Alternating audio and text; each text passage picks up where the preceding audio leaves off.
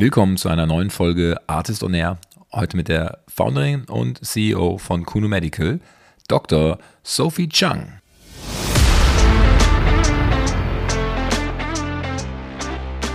Ich äh, hätte auch nie gedacht, dass ich das sagen würde, aber das sage ich mittlerweile auch öffentlich. Ich hätte nie gedacht, dass B2B SaaS mir jemals Spaß machen würde. Ähm, aber es ist eigentlich ziemlich cool. Ich glaube, das äh, ist mir auch viel näher, weil das viel strukturierter, viel mehr äh, na, vorgegeben, mehr Framework. Ja, ihr könnt es hören, ich habe immer noch meine Post-Artist Summit Event-Stimme. Trotzdem schon wieder am Podcast aufnehmen. Äh, heute die Dr. Sophie Chang. Äh, ich sage den Doktor extra, weil, es, äh, weil ich spannend finde, dass wir eine Medizinerin hier im B2B SaaS Podcast haben. Sophie hat eine eine ähm, Marktplatz, einen kurierten, kuratierten Marktplatz gegründet ähm, und äh, um im Endeffekt Patienten den besten Arzt aufzuzeigen, im Inland, aber auch im Ausland. Äh, daraus hat sich dann eine Art Patienten-CRM entwickelt, was sie intern brauchte, ähm, um diesen Marktplatz besser zu, zu, äh, zu steuern. Und das Ganze ist jetzt mit Kuno Suite ein B2B SaaS-Produkt, was sie vorhat, eigentlich an alle Krankenhäuser und Kliniken dieser Welt mittelfristig zu verkaufen. Ähm, sie hat da große Ziele, aber eine dreistellige hm, Million ARA äh, sind angepeilt für die nächsten zwei Jahre. Ähm, das Ganze ist eigentlich ähnlich wie, wie Salesforce und, und HubSpot, nur halt jetzt spezifisch äh, auf Patienten ausgelegt. Sie nennt es auch PRM wie Patient Relationship Management und ähm, ja, die, die Krankenhäuser sind selber auf sie zugekommen. Sie wollte ursprünglich nicht B2B machen, macht es jetzt Vollzeit. Äh, das heißt, das Team hat komplett geschiftet von einem B2C-Modell auf ein B2B-Modell haben äh, zwei Dutzend Kunden und wir gehen halt darauf ein, äh, wie das Pricing läuft, äh, wie, man, wie man überhaupt dahin gekommen ist, im Healthcare-Bereich nach, nach dem Studium, nach der McKinsey-Zeit anzufangen und vor allem dann aber, wie so ein Schiff funktioniert, wie jetzt das Team aufgestellt ist, wie sie die Leute mitgenommen hat, intern und äh, wo die Reise hingeht. Ich wünsche euch ganz viel Spaß in den nächsten 45 Minuten mit Dr. Sophie Chang und mit mir, Matthias Ernst.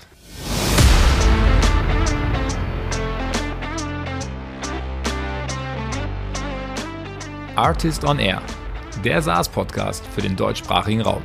Wertvolle Tipps von erfolgreichen Gründern, Top-Investoren und führenden Industriepartnern, die euch bei der Skalierung eures Unternehmens schnell und unkompliziert weiterhelfen. Zusammengestellt von Janis Bandorski, Julius Göllner und Matthias Ernst.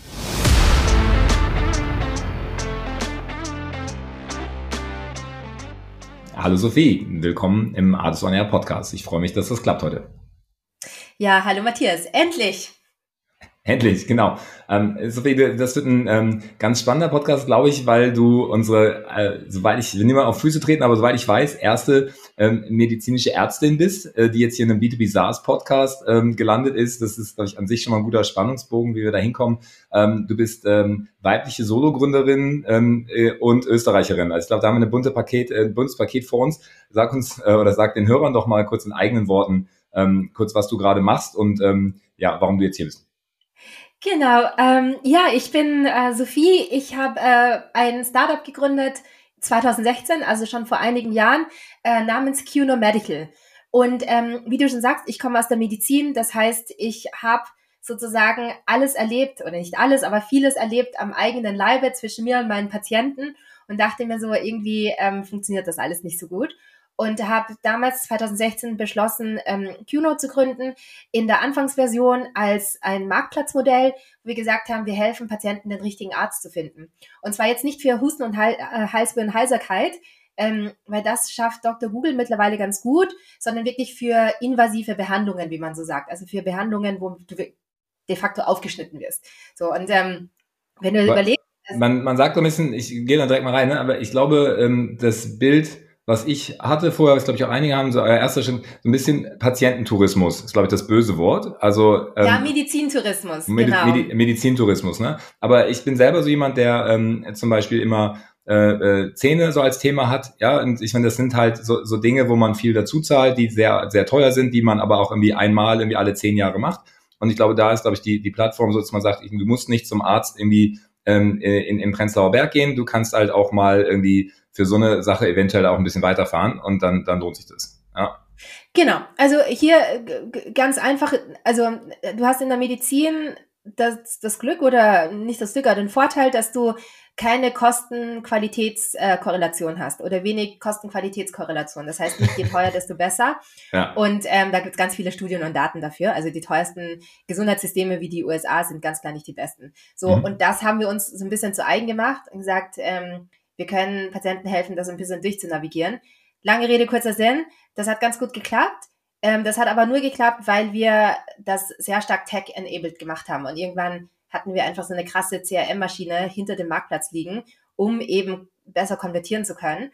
Und ähm, aus dieser CRM-Maschine, die wir für unseren eigenen Marktplatz genutzt haben, ist irgendwann ein SaaS geworden. Und nicht, weil wir das so geplant haben, sondern eigentlich, weil der Markt ähm, danach gefragt hat. Also irgendwann standen die ersten Krankenhäuser da und meinten so, hey, QNO, das, was ihr auf dem Marktplatz macht, das ist irgendwie cute. Aber ähm, diese CRM-Maschine äh, verkauft ihr doch mal an uns. Und so ist dieser Schwung sozusagen entstanden. Genau, und das ist dann auch, wo wir, wo wir gleich dann nochmal reingehen, äh, Kuno Suite, euer, euer SaaS-Produkt, also euer B2B-Produkt, wo ihr die eigentlich intern gebaute ähm, ähm, Patienten-Relationship-Management-Software jetzt sozusagen verkauft. Äh, das, das finde ich, glaube ich, total spannend. Weil, äh, wenn ich es richtig verstanden habe, dann habt ihr ja so ein Problem, äh, dass ein Patient, der jetzt irgendwie eine Schönheits-OP macht oder der irgendeinen anderen Eingriff braucht, der aber sozusagen da ein bisschen preissensitiv ist und das recherchieren will, das dann eventuell auch bei Ärzten im Ausland macht. Das ist ja relativ komplex, also die Journey, dann informiert man sich, ähm, dann geht es um viel Geld, also ähm, eventuell auch über mehrere Jahre oder mehrere Sessions. Und ist das richtig, dass das sozusagen der Anschluss war, dass ihr gesagt habt, irgendwie da müssen wir das digital unterstützen, damit wir das verstehen, wo, wo unsere Patienten eigentlich herkommen und wo sie hinwollen? Ja, genau. Also vielleicht äh, einmal ganz kurz ab, ab, abgeholt. Ähm, ich, als ich gestartet bin, dachte ich mir so, ich, also ich mache so einen Marktplatz, äh, Two-Sided Marketplace, auf der einen Seite total viele Patienten, auf der anderen Seite total viele Ärzte und dann match ich das und dann let the magic happen. Und ähm, natürlich war ich da ein bisschen naiv unterwegs und natürlich hat das so nicht geklappt. Also die, die Seite hat, also der Marktplatz hat so einfach nicht konvertiert. Und ähm, warum? Und die, also ist ja, also, weil eine Seite nicht ähm, groß genug geworden ist, also ein Henne-Ei-Problem oder warum? Ja, nee, weil die, weil die Customer Journey, in unserem Fall die Patienten Journey, unheimlich komplex ist. Das ist ja nicht Schuhe kaufen im Internet, wo du sagst, okay, ich weiß ungefähr, was ich will, ich kann drauf, ich kann äh, mir das angucken und im Zweifelsfall kaufe ich es mir und äh, schick's wieder zurück, wenn es mir nicht gefällt, sondern das ist ja schon so, dass du, dass du eine, eine sehr komplexe ähm, Realität abbilden musst, wie du schon sagst. Also wenn wir zum Beispiel beim Beispiel Zähne bleiben, ne? lange Leidenswege, du bist äh, du schon fünfmal beim Zahnarzt gewesen, dann heißt irgendwie, ja, du brauchst irgendwelche Zahnimplantate, dann bekommst du es, den Kostenvoranschlag, dann merkst du, es kostet 15.000 Euro, denkst du so, hm, ähm, muss ich ein bisschen sparen. Dann nach sechs Monaten fällt dir irgendwie ein Zahn aus und passiert wieder etwas und so weiter und so fort. Und dann äh, kommst du irgendwann drauf, so hoppla, es gibt Ärzte im In- oder Ausland, das muss ja nicht immer Ausland sein, es kann äh, sein, die das Gleiche für weniger Geld machen. So, dann gehst du ins Internet, dann recherchierst du, dann redest du mit Leuten, dann holst du dir vielleicht das erste Angebot, dann kriegst du das, dann machst du es nicht sofort, weil weil es gerade nicht von der Arbeit her passt. Na, also es ist einfach eine sehr, sehr komplexe, sehr langwierige, sehr ähm, ähm, Customer Journey. Und das kriegst du halt nicht abgebildet, wenn du einfach so einen Marktplatz hinstellst, wo du dann erwartest, dass die Leute von selbst konvertieren, weil das halt nicht so ein Impulse-Buy ist. Das ist halt keine, kein, kein sudden Decision Making, sondern das ist ein Decision Making, das dauert Monate bis Jahre teilweise. Mhm. Ja, das heißt, ihr habt ähm, die Komplexität von B2B-Sales in ein äh, B2, B2C-Marktplatzmodell eingebaut. ja, das ist, äh, das ist mal eine Herausforderung, ja. Äh, genau, genau. Und ähm, und zusätzlich war das auch so, also weil du gefragt hast, wieso hat das nicht geklappt? Am Anfang, ähm, das war sehr, sehr komplex. Das haben wir natürlich total unterschätzt, weil ich mir gedacht habe, die Leute, die sind äh, zum großen Teil irgendwie ready to buy, wenn die dann auf unsere Plattform kommen. Also natürlich ähm, gibt es dann auch viel Education und so weiter. Aber du kriegst immer sozusagen dieses, dieses Top-Segment abgeschürft aus dem Markt.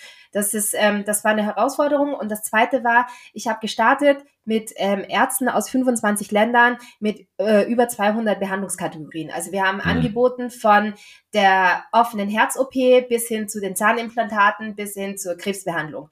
Und das war einfach, also mit dieser Komplexität zu viel. Ja. Und dann mussten wir irgendwann wieder kleiner und kleiner und kleiner werden. Und ich bin herangetreten an die ersten, die Investoren, habe gesagt, ich will die Nummer eins Plattform schaffen, wo Patienten den richtigen Arzt finden. Und sechs Monate später haben wir dann gemacht, äh, Haartransplantation für Patienten aus UK, die in die Türkei fliegen. Und dann standen die ganzen Investoren da und meinten so, ey, was ist denn, also darin haben wir jetzt irgendwie nicht investiert. Also was ist denn aus deiner großen Vision geworden? Na, und das erklärt so ein bisschen, wieso wir das Thema Medizintourismus dann gemacht haben. Das war gar nicht, also ich habe nicht gestartet, habe gesagt, ich will Medizintourismus machen, mhm. sondern wir mussten uns halt auf ein Marktsegment konzentrieren, damit wir das überhaupt mal hinkriegen, um dann wieder größer zu werden. Ja.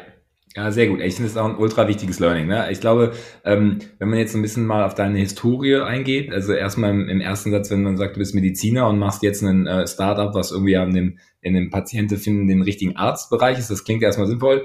Ähm, ich glaube, du hast nie als Medizinerin ähm, gearbeitet, letzten Endes. Ganz kurz, ja, ein paar Monate. Ein paar Monate, okay. Mhm. Warst dann aber fünf Jahre bei McKinsey. Genau. Wie, ähm, wie, wie ist das passiert? Vielleicht gehen wir mal kurz fünf Minuten durch deinen durch deinen Werdegang, also von dem Medizinstudium äh, zu McKinsey. Ich glaube, da war noch ein Startup dazwischen und dann kam Kuno Medical. Ne? Äh, ja, wie? genau.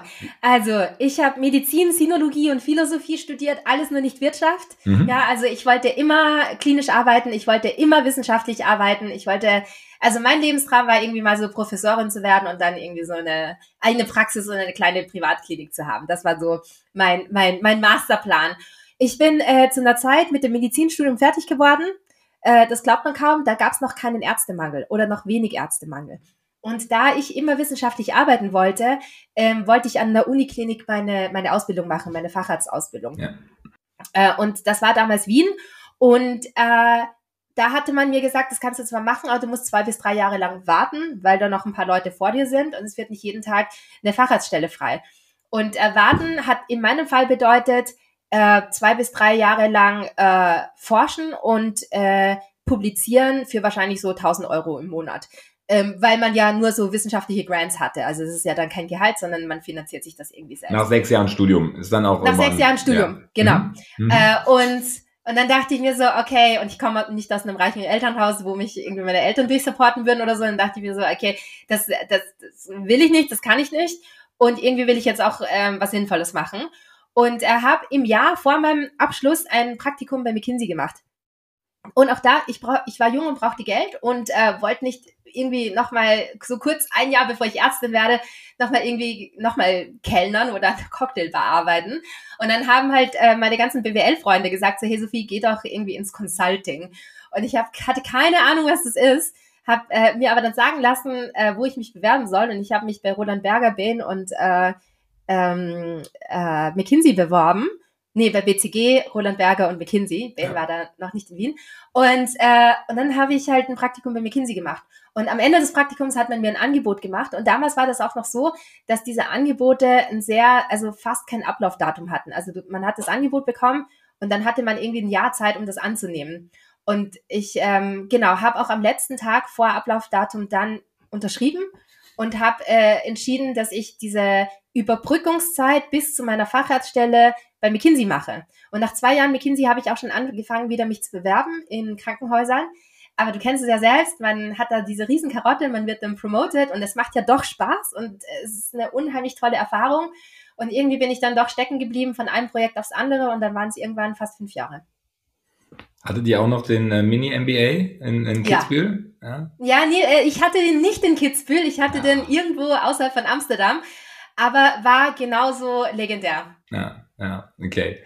Ähm, ja, ich bin ja auch als Quereinsteiger mit Computer Science dann zu McKinsey gekommen und sehr ähnliche Geschichte. Ich habe mir auch die die Liste geben lassen und so und ähm, ja. ja, aber genau, ähm, aber schön. Dann hast du jetzt irgendwie fünf Jahre irgendwie McKinsey gemacht, irgendwie von 2008 bis 2013. Ähm, hast äh, anscheinend dann nicht ähm, nicht diese Ärztestelle oder äh, da ne, den Job-Einstieg gesucht. Aber warum bist du dann bei McKinsey raus und bist du nicht äh, jetzt äh, Direktor Healthcare Practice äh, Wien? Ähm, Wäre ja, auch, auch ein Modell gewesen? Wäre auch ein Modell gewesen. Ähm, für mich war sehr schnell klar, dass ich ähm, nicht der perfekte Berater bin. Mhm. Also mir hat es unheimlich viel Spaß gemacht und ich habe immer so ein gutes Rating bekommen, aber ich war nie Top-Performer. Und das hat mich ähm, immer sehr stark zum, ich meine, kennst du ja selbst, äh, Insecure Overachiever, alle wollen irgendwie die Besten sein. Und wenn du halt immer so nicht der Beste bist und auch nicht das Beste geratet bist, ähm, macht es ja schon auch etwas mit dir. Und ich habe dann erkannt, dass es, dass diese, also dass das eine total gute Learning Opportunity ist, aber ich nicht ähm, sozusagen der perfekte Berater bin. Aus vielerlei Gründen. Also mir hat man zum Beispiel gesagt, ich bin zu leise. Ja, also ich spreche nicht genug in Meetings, also so dieses Speak Up und so. Und das, das entspricht einfach meinem Naturell irgendwie nicht, dass ich immer der Lauteste oder die Lauteste sein muss. Mhm. Ähm, das hat auch irgendwie meinem Naturell nicht entsprochen, die ganze Zeit zu beraten, aber nicht umzusetzen. Ähm, das war wirklich ähm, sehr, sehr unzufriedenstellend nach einer Zeit, ähm, wie ich dann auch für mich festgestellt habe. Und ich ähm, wusste auch, dass die Art des Lifestyles, die man da, dass man da vorfindet, auch nicht etwas ist, was ich ähm, lange irgendwie aufrechterhalten möchte. Und von daher war das sehr klar für mich, dass ich als IM, als Projektleiter gehe, weil ich finde, man wird nur ähm, Junior Partner AP, wenn man wirklich Partner werden will, weil ich finde, das ist wahrscheinlich so die schlimmste Zeit, äh, im, so kurz vor Partner werden, musst du dich nochmal richtig beweisen. Und für mich war das dann sehr klar, dass ich dann äh, sozusagen als Projektleiter gehe. Ja, also äh, kennen, glaube ich, auch fast alle inzwischen hier in dem Podcast. Wir hatten schon ein paar ähm, McKinsey-Anekdoten. Ähm, auch nicht überraschend mit drei Ex-McKinseys, äh, die den Podcast hier leiten. Ähm, aber ähm, genau, Projektleiter ist ja dann so die Position, wo man äh, sich sozusagen aus dem aus dem Early Stage irgendwie rausentwickelt hat, gezeigt hat, dass man Verantwortung übernehmen kann, Team führen kann, aber auch halt die Stakeholder Management, ne? nämlich äh, halt dann genau. auch den, den, äh, den, den Klienten und so weiter. Ja, ähm, klassische Absprungsposition, bis dahin hast du sicherlich viel gelernt. Ähm, trotzdem muss man ja nach McKinsey kann man ja viel machen. Du hättest ja auch irgendwie ähm, statt äh, Ärztin zu werden, hättest ja auch irgendwo in den Healthcare ähm, Corporate reingehen können oder ne, äh, also einen Klienten, äh, wo du früher gearbeitet hast, für die du gearbeitet hast. Warum hast du gesagt, okay, jetzt habe ich irgendwie fünf Jahre McKinsey-Gehalt äh, gehabt, jetzt mache ich mal ein Startup, äh, wo ich erstmal gar nicht weiß, äh, was passiert. Ist ja dann für einen Insecure Overachiever immer ein wichtiger Schritt. So. Ja, das war, das war tatsächlich äh, doch so. Also ich bin, ich bin von McKinsey raus. Äh, das war so die Zeit, als so Rocket Internet auch richtig groß geworden ist. Ne? Mhm. Und sind ja viele Leute von, von McKinsey auch zu Rocket gegangen mhm. oder ähm, abgezogen worden. Äh, ich muss, äh, das äh, glaube ich, sage ich jetzt zum ersten Mal in einem Podcast. Ich war so ein bisschen enttäuscht, dass man mich nie gefragt hat. Also ich bin nie von Rocket Internet angesprochen worden. So gefühlt alle Leute, die ich kannte auf meinen Teams, äh, sind irgendwann schon irgendwie geheadhuntet worden, ich nicht. Sonst wäre ich vielleicht auch irgendwann bei Rocket gelandet. Aber bin ich noch nicht. Und ähm, aber mich hat es, dieses Thema Digitalisierung schon echt stark ähm, äh, imponiert und, und fasziniert. Und ich habe dann meinen Job bei McKinsey gekündigt und bin noch nicht direkt äh, in, die, in das Gründertum äh, gewandert, sondern ich bin dann nach New York gegangen zu ZocDoc. Ähm, mhm. Das ist ein Digital Health äh, Unternehmen in den USA. Damals gab es noch nicht so viele und das war eine der größten, erfolgreichsten Direct-to-Consumer-Marktplätze. ZocDoc ist die amerikanische Form von Dr. Lieb. Ja, also ja. die machen ähm, Online-Appointment-Booking. Damals schon sehr erfolgreich, nach wie vor Marktführer in den USA. Äh, auch, äh, also von drei Gründer, davon zwei Ex-McKinseys auch und einer davon äh, Arzt, also sehr ähnliche Vita auch und ähm, genau, habe hab mich dort beworben, habe dort eine Stelle bekommen, war dann drei Jahre lang in New York, habe nochmal so das Thema Startup, Digital Health, auch wie man das in USA so denkt und macht, von innen gesehen. Und das war schon echt nochmal so eine richtig gute Schule zusätzlich zur McKinsey-Schule. Und dann bin ich erst äh, wieder zurück nach Berlin gekommen und habe Cuno gegründet. Okay. Aber ähm, ich habe hier in meiner Recherche habe ich ähm, so ein paar ähm, Punkte gefunden, was dein Ziel war beim Gründen. Ich, ich zitiere die mal, aber du hast halt gesagt, du würdest gerne auf jeden Fall was Dig Digitales gründen. Du willst äh, Patienten irgendwie helfen und das Ganze soll global sein. Also jetzt nicht äh, für deutsche Patienten und deutsche Krankenhäuser oder deutsche Ärzte, weil äh, das ist ja schon so im Gesundheitssystem. In Amerika läuft alles ganz anders als in Deutschland. Ne? Ich glaube, da hat jedes Land hat, hat so eigene, eigene Themen mit Versicherungen, auch mit Zahlungen. Halte ich für ultra komplex. Ähm, die, dieser, dieser Ansatz digital ja, und global, äh, da, da, da höre ich so ein bisschen McKinsey-Denke raus, zumindest auf jeden Fall sehr große Denke und auch mal so, da hat jemand mal sehr sinnvoll einen Business ähm, oder zumindest mal ja, einen Businessplan angefangen. Äh, Riesenvision. Ähm, aber wie, wie macht man das denn? Wie macht man denn was Globales äh, mit Patienten, die dann ja doch am Ende in so einem lokalen System hängen? Ja, am Ende sind die Patientenprobleme dennoch sehr, sehr ähnlich. Also, was ist das Patientenproblem? Patient ist krank, will gesund werden. So, das ist ein relativ globales äh, Problem, äh, das man dann hat. Wenn man sich die großen Gesundheitssysteme anguckt, kann man auch sagen, eigentlich, dass äh, keines von denen richtig gut funktioniert. Und dass die Healthcare Experience wirklich broken ist, also aus einer patientenzentrierten Sicht gesehen. Weil Gesundheitssysteme selten aus einer patientenzentrierten Sicht gebaut und gedacht werden, sondern immer aus einer Sicht des ähm, Anbieters, also des Krankenhauses oder auch der, äh, der, der Payer, also der, der Versicherungen, wer auch immer in diesem äh, Falle zahlt. Und das führt halt dazu, dass die Patient Experience nie auf den Patienten angepasst wird. Und äh, von daher glaube ich halt schon, dass du dieses Thema sehr global denken kannst, weil am Ende so eine Patientenjourney, wie wir sie denken, in allen Fällen sehr, sehr ähnlich aussieht, unabhängig davon, in welchem Kranken, äh, in, in welchem Gesundheitssystem das stattfindet. Weil du immer die gleichen Schritte hast, wenn du das aus einer patientenzentrierten Sicht anguckst. Dass du sagst, okay, es gibt eine Problemstellung, es gibt eine Diagnosephase, es gibt eine Therapiephase, es gibt eine Aufklärungsphase, es gibt eine Nachbehandlungsphase. Das hast du überall. Mhm. Ja, also da, das, dafür, das ist nicht äh, sozusagen systemabhängig. Äh, und dann kannst du natürlich reingucken und sagen, okay, und wie managen wir das? Und das Schöne an dem Produkt ähm, das wir machen. Und das war von Anfang an bei Design so, weil ich in ganz vielen unterschiedlichen Gesundheitssystemen in meiner McKinsey-Zeit, auch dann äh, sagen meiner USA-Zeit gesehen habe, ist, dass ich eben kein Produkt bauen wollte, was an der Regulatorik hängt. Ich wollte kein Produkt bauen, was am Reimbursement hängt, also an der an, an der also an der an der Bezahlung durch Krankenkassen, mhm. sondern ich wollte etwas bauen, was enabled und unabhängig davon funktioniert. Und deswegen war auch sehr, sehr früh klar, dass es was total Technologisches und Digitales sein muss, was sozusagen eine Layer über den Gesundheitssystemen sein muss. Und deswegen sagen wir auch bei Kuno intern immer, so ein bisschen zum Spaß, aber wir meinen es auch so, dass wir wirklich äh, die Weltherrschaft ähm, im Blicke haben. So, kann ich mir direkt kurz die Sekunden notieren für ein Zitat. Ähm, das ist das ist ja nicht klein, das ist erstmal nicht klein. Ähm, aber äh, also ich finde, also ich verstehe den Pain. Ne? Also aus Gründersicht, ich ähm, ich habe äh, verschiedene Bereiche mir auch angeguckt und ähm, äh, genau das, also Krankenkassen, ja, äh, Krankenhäuser kenne ich nicht so gut, aber wenn ich selber drin bin und mir das so angucke, ein bisschen durch die Businessbrille, es sieht alles ganz schlimm aus, ja, also von den Abläufen, von den Entscheidungsprozessen, von, wenn ich da jetzt als Gründer mir vorstelle, ich würde in dem Umfeld irgendwas gründen wollen, dann sehe ich so viele Barrieren und so viele Wartezeiten und so viele unsinnige Sachen, das würde mich total frustrieren. Deswegen, ja, also den, das Ziel verstehe ich. Ähm, müssen wir gleich nochmal äh, verstehen, ich muss noch ein bisschen besser verstehen, wie du diese Metaebene geschaffen hast, dass du da, dass du da drüber fliegst und trotzdem ein Produkt hast, was am Ende halt dann in den einzelnen Regionen funktioniert. Ähm, ich, ich will auch gar nicht zu tief jetzt auf äh, Kuno Medical eingehen, also den, den Marktplatz, weil ähm, mich eigentlich viel mehr diese Transition jetzt ähm, interessiert. Irgendwie,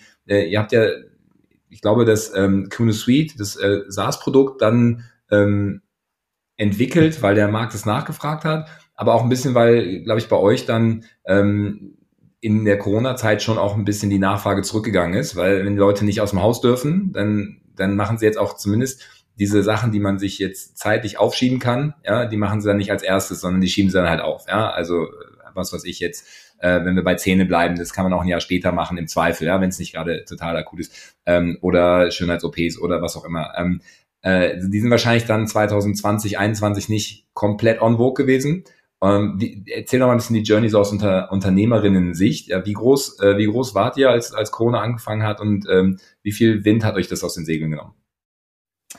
Ja, also wir ähm, hatten 2019 unser stärkstes Firmenjahr, also wie das beim Startup auch so ist. Wir sind über die Jahre gewachsen mhm. und äh, für 2020 haben wir uns unheimlich große Ziele vorgenommen. 2020 war auch das Jahr, wäre auch wieder das Jahr gewesen, wo wir höchstwahrscheinlich ins, ins Fundraising gegangen wären für unsere Series A und, ähm, und sind auch wirklich sehr, sehr gut gestartet. Also im, im Januar 2020 hatten wir, hatten wir ähm, unser, unseren besten Monat gehabt. Also als, Marktplatz ähm, ähm, misst man ja so ein bisschen als, als in GMV, na, also im, im, im, im, als Metric.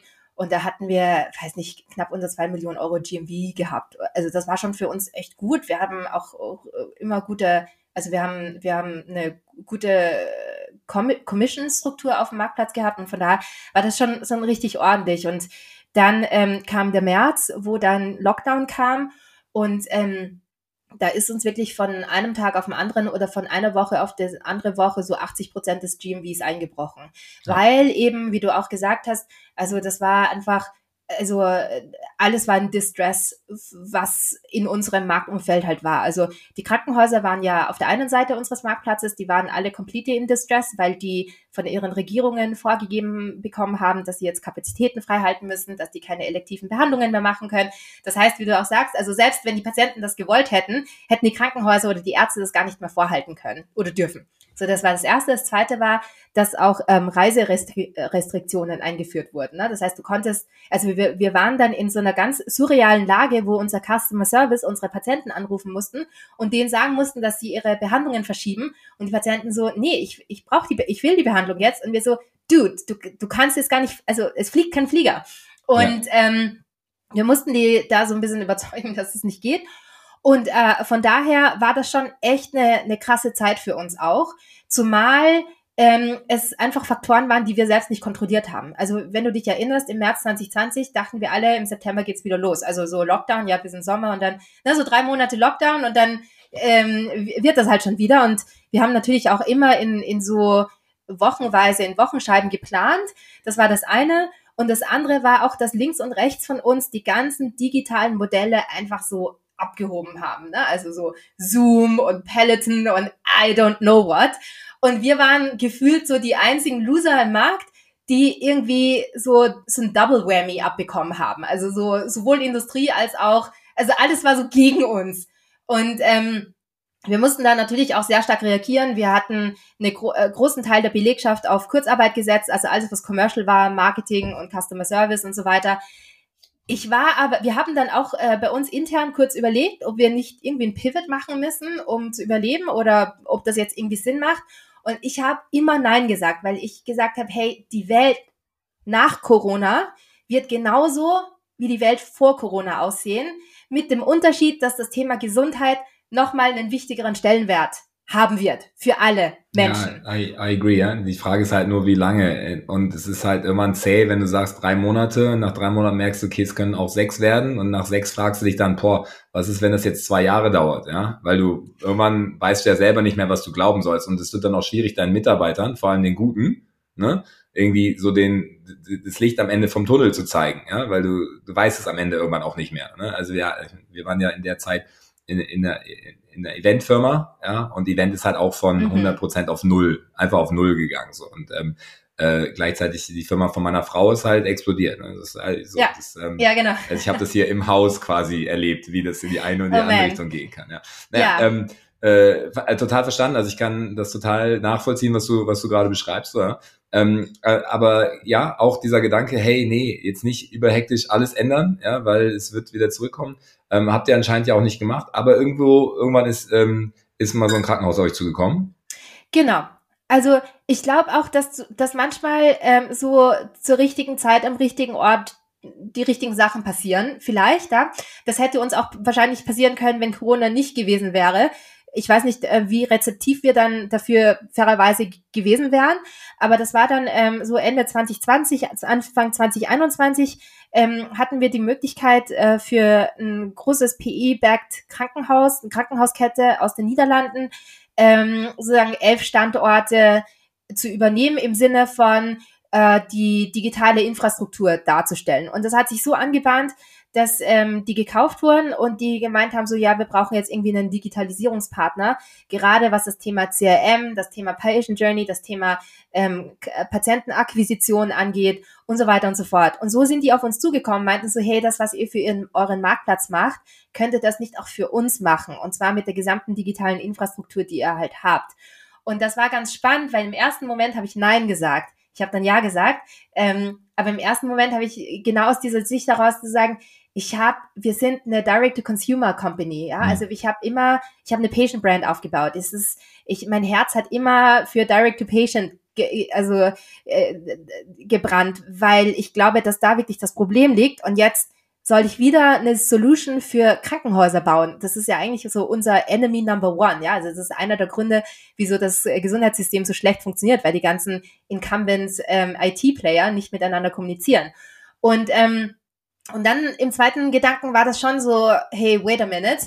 Ähm, eigentlich ganz spannend, weil wenn du Patienten durch die Hintertür erreichst, indem du dich halt in jedes einzelne Krankenhaussystem reinpflanscht, dann erreichst, dann erreichst du die Patienten auch nur so ein bisschen auf einen anderen Wege. Und wir enablen gleichzeitig auch die, die Krankenhäuser und Ärzte, die ja am Patienten arbeiten, auch einen besseren Patientenservice darzustellen. Und gleichzeitig war das auch so, wir haben jetzt gerade auch nichts, jetzt nichts Besseres zu tun, aber ähm, fänden wir eigentlich ganz spannend, das auch zu tun. Von daher, ich glaube, da kam einiges zusammen Ja. und das hat uns wirklich, also wir hatten da ähm, im ersten Jahr fast, also einen sehr, sehr hohen äh, sechsstelligen Umsatz gemacht ähm, mit diesem einen Kunden, was uns fairerweise auch äh, so äh, stark finanziell auch geholfen hat, weil wir auch nicht ins Fundraising gehen konnten, ähm, weil wir die Traction nicht zeigen konnten. Und, und von daher war das die absolut richtige Entscheidung, dies zu tun und waren da auch sehr dankbar, dass wir diese Opportunity hatten. Und das war dann auch der Grundstein. Wir haben ein Jahr lang einen Kunden gehabt, weil wir ja alles umstellen mussten. Wir hatten ja davor, wussten wir, hatten wir keine SaaS-Strukturen, keine Commercial-Struktur, kein Account-Management, gar nichts. Nicht mal die KPIs, unsere Dashboards mussten wir ja nicht so absetzen. Und äh, wir haben ein Jahr lang damit verbracht, diesen einen Kunden sozusagen on the board und Service und so weiter. Das war 2021 und dann haben wir den zweiten Kunden 20, Anfang 2022 geonboardet, ähm, was nach wie vor unser größter Kunde ist. Und, äh, und dann in 2022 haben wir dann wirklich gesagt, okay, let's double down. Das ist jetzt, äh, wir sehen, dass es funktioniert, wir sehen, dass wir da total Wert schaffen können, wir sehen auch, dass das auf unsere Equity Story einzahlt und so weiter und so fort. Das hat alles zusammengepasst ich äh, hätte auch nie gedacht, dass ich das sagen würde, aber das sage ich mittlerweile auch öffentlich. Ich hätte nie gedacht, dass B2B SaaS mir jemals Spaß machen würde.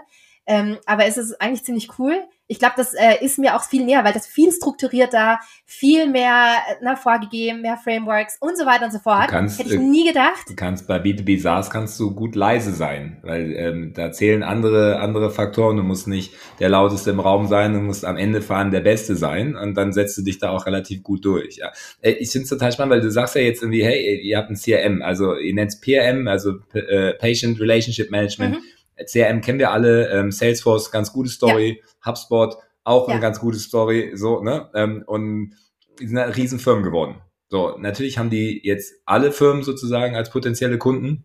Ähm, ihr habt jetzt schon Fokus auf Krankenhäuser, aber du sagst mhm. ja jetzt, ihr habt jetzt zwei. Ich habe auch irgendwo gelesen, dass ihr 120.000 Patienten verwaltet. Ähm, ja, also wir haben mittlerweile mehr. Ja. Wir haben mittlerweile ähm, ja höhere zweistellige Betrag, also Dings, aber wir haben schon eine ordentliche äh, ordentliche Anzahl an an, an Krankenhäusern und okay, ja. die wir mittlerweile haben. Genau. Genau, weil das ist, da komme ich jetzt drauf, weil jetzt sind wir ja in diesem B2B SaaS Game drin. Also ja. ich meine, so ein Krankenhaus ist dann halt geil. Da sagst du, wenn du sechsstellige Umsätze machst mit einem Kunden, ja, und ja. Ähm, äh, genau. ist dann aber halt auch nicht die, das ist ja auch kein Spontankauf. Die werden ja auch irgendwie dann irgendwie ihre Trials machen, die brauchen ihre Referenzen, die wollen eine Demo sehen und so. Und dann führen sie es mal in einem Krankenhaus ein und rollen es dann vielleicht auf die anderen elf aus und so. Ne? Also das ist ja, genau. das ist ja das B2B-Game, das dauert dann ja auch. Ja? Aber fände ich jetzt halt spannend, wie, wie ist das Pricing da? Macht ihr das pro, pro Patient oder ähm, ja, also das Pricing hat äh, drei Komponenten oder vier, wenn man will. Wir haben einmal eine, eine, eine Onboarding-Fee, ja, das ja. ist einmal fixt. Dann haben wir eine, ein monatliches Lizenzmodell, das ist nach Anzahl, entweder Anzahl Betten oder Anzahl Accounts, je nachdem, wie, wie sozusagen der, der Kunde aussieht. Also wenn es ein großes Krankenhaus ist, dann machen wir nach Anzahl Betten. Wenn das eine, eine kleine ähm, Plastic Surgery Klinik ist mit drei Ärzten, dann machen wir das nach Anzahl Accounts. Also das mhm. kommt so ein bisschen drauf an. Und dann haben wir eine, eine relativ hohe variable Komponente. Und die variable Komponente ist entweder volumensbasiert oder, oder, oder value-based, also ähm, wertebasiert. Das heißt, entweder ist das ein Cut, ein Prozentsatz vom Umsatz, der über unser, unsere, unser Tool geht. Das ist zugegebenermaßen eher in den quote-unquote kommerzielleren medizinischen Themen der Fall, also Plastic Surgery, Zahn und so weiter und äh, volumensbasiert nach Anzahl Patienten bei den eher größeren medizinischeren Themen. Also wir haben eine hohe variable Komponente drin und dann bieten wir auch, äh, weil das ein komplexes Produkt ist, auch Services an, also Marketing-Services und Patientenservices. Okay. Und ähm, ja, ich, ich hätte jetzt, äh, ich hätte jetzt gedacht, so, ich habe keine Ahnung, ne? ich habe irgendwo, glaube ich, nichts zu Pricing gefunden, aber wenn ich sage 120.000 Patienten und ich würde einfach mal 5 Euro pro Patient pro Monat äh, ähm, reinnehmen, dann wärt ihr bei 600.000 MAA, also irgendwie äh, 6, 7 Millionen ARA. Das ist ja, ähm, das ist ja schon ganz ordentlich für so ein ähm, Collateral Damage Projekt, was so an der Seite rausgefallen ist. Also äh, kann, kannst du sagen, was ist denn, was macht denn gerade mehr Umsatz, der der Marktplatz oder ähm, oder das SaaS Business? Nee, das SaaS-Business ganz klar. Also Marktplatz ist äh, quasi nur mal so ein bisschen Legacy Revenue. Wir haben auch, ähm, also wir haben sozusagen, äh, also wir haben lange diskutiert auch, ob wir den Marktplatz nicht einfach abschalten äh, und äh, komplett SaaS machen.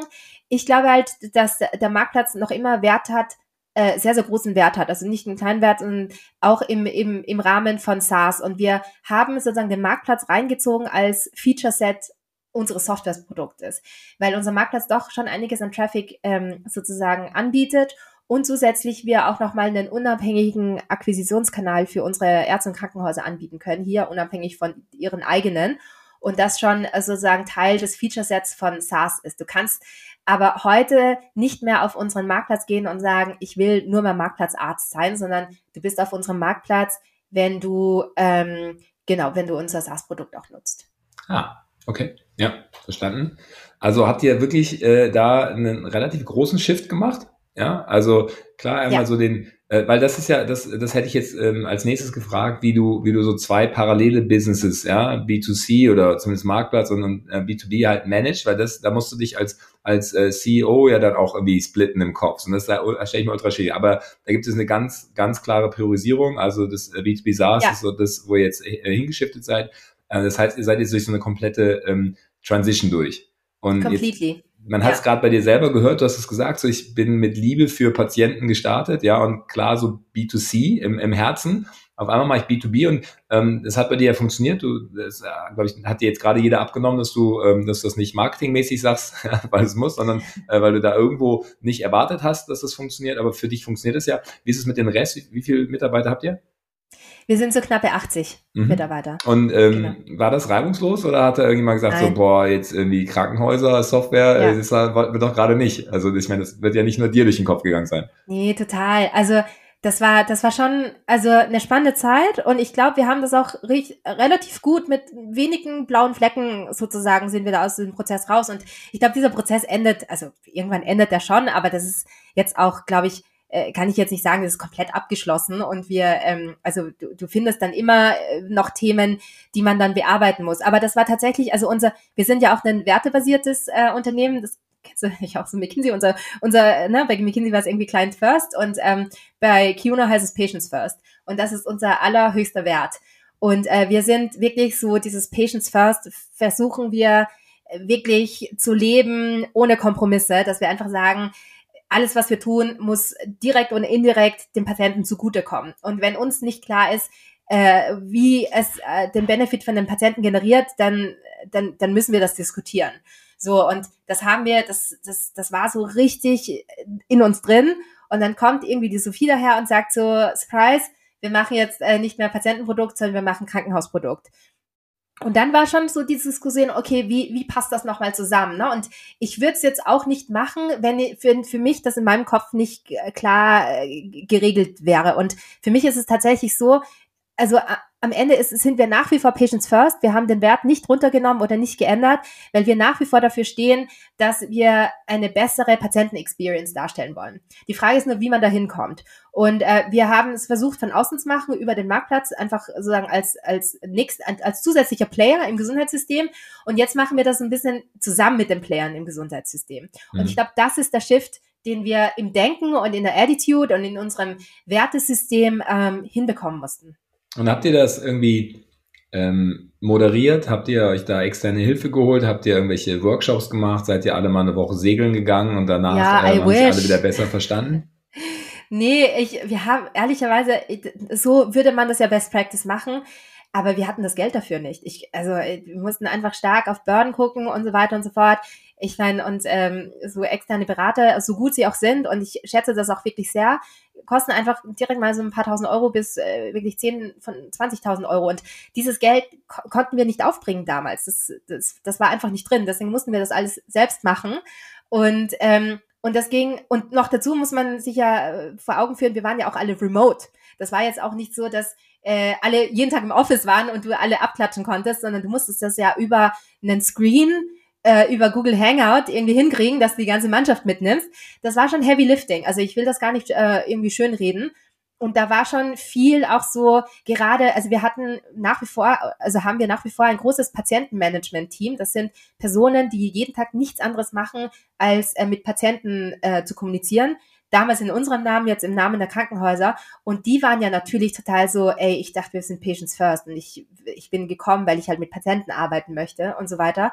Und das hinzubekommen, glaube ich, war unheimlich, ähm, war viel Heavy Lifting, war viel Kommunikation. Hm. Ich habe mich viel vor die Company gestellt und irgendwie die Geschichte erzählt, dass ähm, wieso wir das machen.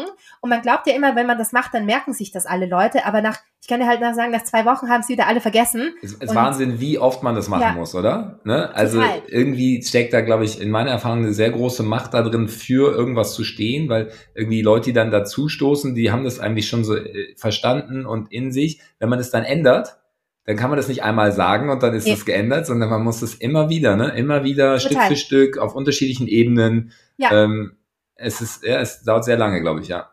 Es ist, ja, und ich, ich kam mir dann auch schon immer so doof vor, weil ich immer bin so, ich sage immer das Gleiche.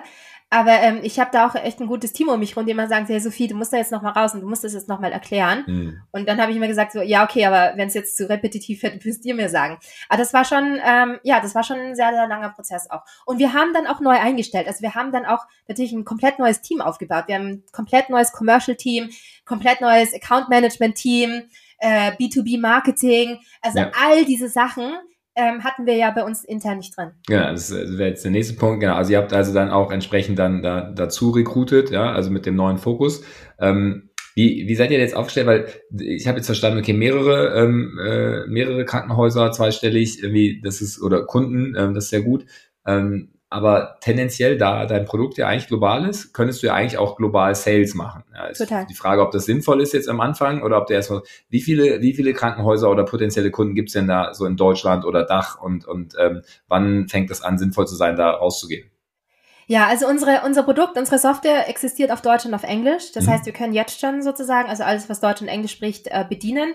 Dadurch, dass wir ja historisch sehr stark im internationalen Markt unterwegs sind, kommt auch die Hälfte unseres Umsatzes von außerhalb von Deutschland, ähm, so aus Osteuropa und der Türkei, weil dort einfach die auch unser Krankenhausnetzwerk nach wie ja. vor ist. Da würde ich auch behaupten, haben wir eine bessere Brand ähm, äh, als wir die in Deutschland haben, weil wir da schon so lange sind in diesen in diesen Märkten. Und äh, wir setzen aber sehr stark auf Deutschland gerade, weil irgendwo musst du anfangen. Du musst auch natürlich ähm, fokussieren. Du hast vorhin schon ähm, irgendwie Salesforce und HubSpot angesprochen und so sehe ich das auch ein bisschen. Und ich bin gerade dabei, so einen LinkedIn-Post tatsächlich zu verfassen, wo ich sage, wieso also in jedem, jedem Hotel gibt es irgendwie einen Guest Relations Manager und auf jeder E-Commerce-Plattform gibt es einen CRM-Manager. Ja, aber in keinem Krankenhaus gibt es einen Patient Relationship Manager. Wie kann das denn sein? Und äh, meine Vision hier ist eigentlich zu sagen, man muss dieses, also wir werden dieses Ökosystem schaffen. Also vor Salesforce gab es auch kein Salesforce-Admin. Ja, also es gab es einfach nicht. Und jetzt gibt's halt so das gesamte Ökosystem von irgendwelchen Developern bis Admins bis irgendwas. Und ähm, ich sehe, ich sehe sozusagen dieses Patient Relationship Management ganz, ganz, ganz am Anfang in frühen Kinderschuhen gerade. Ich glaube, also ich, ich bin davon überzeugt, das wird kommen, dass Krankenhäuser gar nicht mehr anders können, als zu sagen, hey, wie müssen wir denn uns aufstellen, damit die Patienten gerne zu uns kommen, weil die Krankenhäuser immer einen größeren Konkurrenzdruck auch jetzt äh, und wirtschaftlichen Druck erfahren. Und deswegen ist die Vision schon zu sagen, äh, eigentlich müsste uns jedes Krankenhaus nutzen. Ich weiß, es wird nicht jedes machen, ja. Manche haben auch selbstgebaute Solutions, das ist auch total okay. Aber im Grunde genommen wird jedes Krankenhaus irgendwann an den Punkt kommen, zu sagen, hey, wie sieht denn unser Patient Relationship Management aus? Und nee, ähm, das meine ich ja, weil es ist eigentlich, es ist so geil, weil es gibt ja, es gibt ja ein Playbook, ja, also genau. mit, mit Salesforce genau. und HubSpot und ähm, das ist ja so, also was ja auch alle sagen, dass, dass am Ende äh, auf, auf einer bestimmten Firmengröße Salesforce halt dann den, den Mitarbeitern so viel Effizienzsteigerung bringt, dass die, dass jede Firma total entspannt ist, diese Preise zu zahlen, die, die Salesforce einnimmt weil es immer noch ein guter Deal ist. Ja? Und genauso stelle ich mir das eigentlich bei den Krankenhäusern jetzt auch vor. Ja? Es wurde ja. einfach nicht gemacht, aber eigentlich, wenn man da mit einem Produkt reinkommt, was funktioniert, und du dann halt drei, vier Cases hast, wo die Leute sehen, dass es funktioniert, hast du da jetzt eigentlich eine richtig schöne Arbeit äh, vor dir. Also es ist Arbeit, aber es ist ja eigentlich eine, die, wo der Weg sehr, sehr gut vorgezeichnet ist. Ja? Also es klingt, äh, klingt ähm, nach einem Riesenpotenzial, finde ich. Absolut, absolut. Und deswegen, ne, weil ich von irgendwie so lächelnderweise Weltherrschaft gesagt habe, und das soll jetzt auch gar nicht arrogant klingen oder so, aber ich bin davon überzeugt, dass unser Markt ein globaler Markt ist. Und mhm. dass wir da wirklich sehr, sehr viel Potenzial haben. Ja, ist dann vielleicht Krankenhausweltherrschaft oder Krankenhaussoftwareweltherrschaft, aber äh, es ist, es kann, es kann auf jeden Fall ein großes, ähm, ja, es kann, kann eine große Firma sein. Aber äh, nochmal, wenn ich es nicht ganz verstanden habe, wie viel, wie viele Krankenhäuser habt ihr da jetzt oder wie viele potenzielle ähm, ähm, Targets in Deutschland? Also in Deutschland hast du ungefähr 2000 Krankenhäuser. Mhm. Ja, und ähm, das sind jetzt so, so die, die ähm, da sind jetzt so Zahnkliniken und Schönheitskliniken und so nicht mit eingerechnet. Das heißt, du hast hier schon ähm, ein, ein ordentliches Potenzial. Wir haben so, ähm, das kann ich sagen, wir haben so durchschnittliche ACV, also wir haben so ACVs von ungefähr 100.000 Euro im Jahr. Das wird sich in Zukunft jetzt auch nochmal ändern, weil wir auch unterschiedliche Accountgrößen angehen. Ja, das wird wahrscheinlich ähm, sich äh, irgendwo zwischen 50 und 70.000 ähm, sagen einpendeln. Aber das sind noch richtig, das sind einfach sehr, sehr große Verträge, die wir nach wie vor schließen mhm. und ähm, wirklich mit jedem einzelnen Kunden wir ein un unheimliches Umsatzpotenzial dadurch erreichen können. Und von daher kann man sich das äh, relativ gut ähm, ausrechnen, ähm, was da so addressable market ist. Ja, aber das ist ja, weil ähm, wir, wir, wir teilen ja mal ein in, ähm, in Product Market Fit und dann Go-to-Market, ne? Und irgendwie das Product Market Fit scheint ja jetzt schon schon da zu sein. Ich meine, ihr habt das Produkt äh, nebenbei irgendwie ist es entstanden. Jetzt habt ihr es auf SaaS umgebaut, habt eure ersten zahlenden Kunden, die scheinen äh, happy zu sein. Das ist ja auch immer wichtig, ja, ähm, dass die dann dabei bleiben und es nicht erstmal so abschieben. Ähm, jetzt, genau, dann ist halt Deutschland und danach äh, Internationalisierung wahrscheinlich. Ne? Genau. Äh, wie, ja. wie, viele, wie viele Sales-Mitarbeiter arbeiten da jetzt dran? Äh, wir haben äh, vier äh, Business Development Manager plus einen CCO und einen Chief Commercial Officer, also viereinhalb, fünf. Und gehst du selber auch noch raus irgendwie zu, ja. zu Krankenhäusern, guckst es an, um ja, einfach ja. da Feedback mitzunehmen? Und total, nee, also ich glaube ich glaube auch äh, Founder-led Sales ist, ist total äh, wichtig, gerade in der Anfangsphase auch. Ich glaube, das wird auch nie weg sein. Das habe ich auch bei ZocDoc gesehen. Die hatten ja auch große Krankenhausaccounts und so. Und bei den großen sind, ist das CEO, COO immer mitgegangen. Ähm, also aus der, aus der Schule komme ich auch. Und ich glaube, das ist auch ganz, ganz wichtig, dass man da ganz nahe am Markt bleibt. Ähm, ich bin auch ein totaler Produktmensch. Produkt reportet auch an mich. Und ähm, ich finde auch, dass Produkt halt ein CEO-Topic ist. Und ich finde, du kannst halt nicht Produkt machen, ohne die Interface am Markt nicht zu haben. Und zwar wirklich direkt und nicht irgendwie übersetzt oder überliefert. Okay. Und ihr sitzt aber mit den 80 Leuten alle in Berlin oder ist überwiegend remote? Ja, also wir, wir sind äh, Hybrid, ja. Also wir haben zwar unser äh, Büro in Berlin, äh, da haben wir auch den harten Kern, der jeden Tag ins Office geht, da gehöre ich dazu. Und, ähm, und da, also ein Großteil sitzt in Berlin, es gibt ein paar, die so über Deutschland verstreut sind. Hm. Ähm, warum? Wenn du aus Österreich kommst oder aus, Wien in New York gelebt hast, sind auch beides äh, schöne Städte. Ähm, was hat dich nach Berlin gezogen? Oder was hält dich in Berlin? Ja, also ich glaube, Berlin ist schon, also New York hätte es auch werden können. Ich glaube, New York, also gegen New York hat einfach gesprochen, dass ich finde, dass du, das, also es ist unheimlich teuer, ja, also auch für, für ein Startup aufbauen. Mhm. Du hast einfach andere Mietpreise, du hast andere Salary-Preise. Jetzt kann man sagen, man kann auch andere Runden raisen. Ähm, I don't know, ob das jetzt immer so gilt, aber du, du hast einfach einen anderen Burn. Du kannst, hast eine ganz andere Kapitaleffizienz ja. ähm, in, in, in New York versus Berlin. Berlin hat äh, den großen Vorteil, dass du das Thema Talents total gut gemanagt bekommst. Also wir sind ungefähr 80 Personen, haben wahrscheinlich so 35 Nationalitäten, die wir uns arbeiten und da sind wir jetzt nicht das einzige Startup, das solche KPIs aufrufen kann. Und ich sehe das immer wieder, gerade ähm, ähm, ähm, technisches Personal, also wir haben viel aus Indien, viel aus Brasilien und so weiter, die musst du nicht davon überzeugen, jetzt nach Berlin zu kommen, ja, weil Berlin einfach schon bei gerade äh, jungen Leuten eine sehr, sehr starke Stahlkraft, äh, Strahlkraft auch hat. Das hast du jetzt also das ist schwieriger für New York, das ist viel, viel schwieriger für Österreich. Es gibt kaum Leute, die sagen, mein Traum ist es, nach Wien zu ziehen. Und ähm, du hast natürlich auch die Nähe zum Kapital. Ja. Ähm, jetzt kann man sagen, hast du überall Fundraising. Ich glaube schon, dass so örtliche Nähe schon was äh, mit allem auch macht. Ne? Man, man sieht ja auch, dass ähm, Investoren immer sehr nah investieren und so. Und ich glaube schon, dass dieses Thema Ökosystem sehr wichtig ist und deswegen ganz klar Berlin. Ja, total. Also äh, sehe ich auch so. Du kannst überall fundraisen, aber in Berlin hast du halt neben deinen ausgemachten Meetings halt trotzdem noch äh, 15 Rooftop-Partys, ja. wo die Leute immer wieder siehst und das äh, stärkt dann halt irgendwann auch so eine so eine Relation, ne? Irgendwie total. nebenbei. Ja, okay, äh, äh, verstanden. Das, das sehe ich alles ein. Ähm, was ist denn, wenn du jetzt dir vorstellst, ähm, Kuno Suite in, in zwei Jahren ähm, und alles läuft so, wie du das vorstellst, wo, wo seid ihr dann? Ja, dann äh, sind wir, also in unserem Business Case steht, dass wir da einen dreistelligen Millionenbetrag als, als ERR dann äh, festlegen. Also für uns ist jetzt gerade Scaling, ja, also mehr von dem, was wir machen und besser von dem, was wir machen. Und äh, wir werden, also da sind jetzt irgendwie keine crazy Jumps dabei. Wir, man fragt mich immer, also auch unsere Investoren fragen mich so, was macht ihr denn jetzt? Und das sind zwei Themen, die wir machen. Das ist einmal Commercial Success, äh, einfach mehr Geld machen mit mehr Accounts und um das aber hinzukriegen, ist das äh, krasses Investment in unser Produkt und in unsere Technologie. Und das sind die zwei Sachen, auf die ich mich halt krass fokussiere. Ja. Also ähm, äh, Sales und, und äh, Produkt ähm, jetzt verbreiten, genau. das, das verstehe ich. Ähm, habt ihr vor, irgendwann irgendwie dann als nächstes in, in die USA zu gehen oder habt ihr einen klaren neuen Zielmarkt, außer die, die Ärztebeziehung, Krankenhausbeziehung, die ihr jetzt sozusagen schon hattet? Also ich finde, wenn man Gesundheit global denkt, dann kommst du auf die, um die USA nicht herum. Ja? USA ist einfach der größte mit ähm, drei Trillionen Dollar, der größte ähm, Healthcare-Markt global. Und von daher kannst du den nicht, äh, kannst du den nicht ignorieren dadurch, dass der Markt aber so groß ist, habe ich auch richtig großen Respekt davor. Also ich, ich glaube, man kann nicht einfach so in die USA gehen. Das mhm. muss man schon mit entsprechendem Kapital, muss man mit einer entsprechenden Organisation, da werde ich wahrscheinlich auch in die USA ziehen müssen, wenn mhm. wir sagen, wir gehen in die USA oder einer von meinem C-Level. Aktuell haben wir noch zwei, deswegen bin das ich oder mein CCO. Ähm, aber das ist natürlich auf der Roadmap. Wir haben auch amerikanische Investoren, die ziehen, ja, die auch sagen, hey, irgendwann mal und oder beziehungsweise wann äh, nochmal für mich, wir haben jetzt nicht den großen Stress, weil wir genug Märkte in Europa haben, die wir bedienen können. USA ist immer Teil der Roadmap. Für mich ähm, lieber früher als später. Also mich muss man nicht überzeugen, in die USA zu gehen.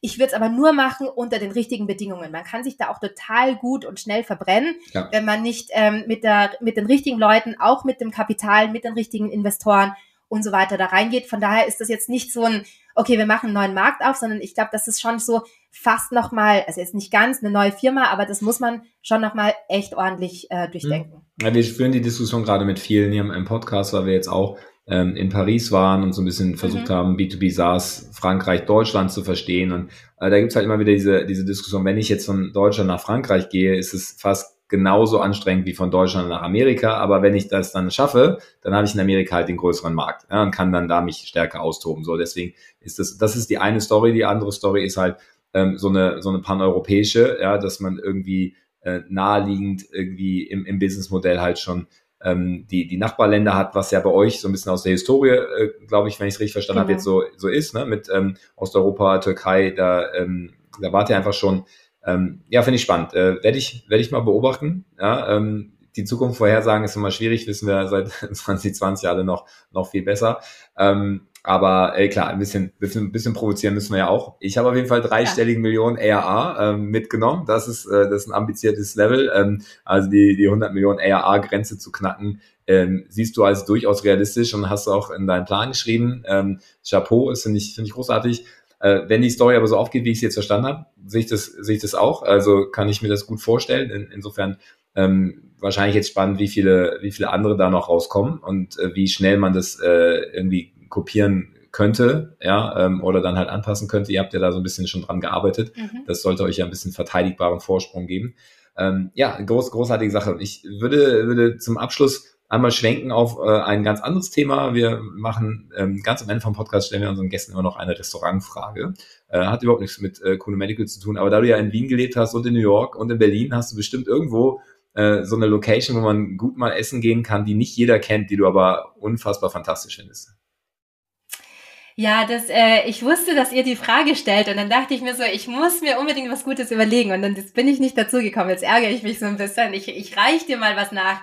Aber das, was ich, äh, was ich in Berlin unheimlich vermisse von New York, sind gute Tacos. Ja. Also du hast ja eine richtig gute mexikanische Küche auch in New York und du kriegst Tacos in allen Farben und Facetten und, und, und auch Preisklassen. Und ich finde so eine richtig gute Taqueria haben wir in Berlin noch nicht. Äh, wer eine hat, äh, kann sie mir gerne mal äh, vorschlagen. Ich, ich habe schon verstanden. Also der, der kulinarische Tipp von Sophie Chang genau. ist nicht existent, aber sie stellt dafür eine Frage.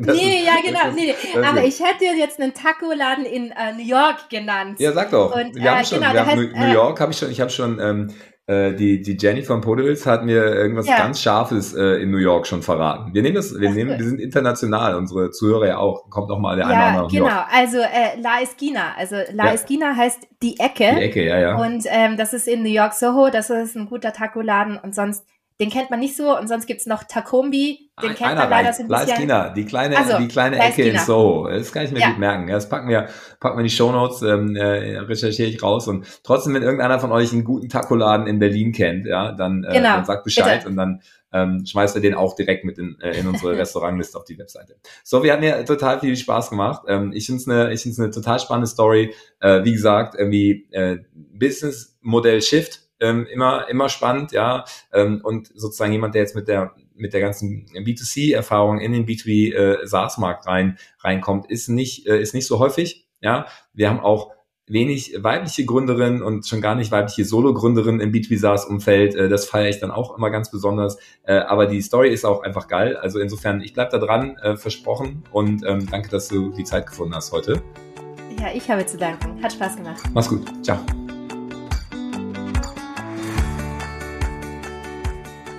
Das war schon wieder der Podcast. Ich freue mich, wenn es euch gefallen hat und wenn nicht so oder so, schickt gerne ein Feedback an podcast.artist.net und ansonsten wünsche ich euch eine hervorragende Woche. Macht's gut.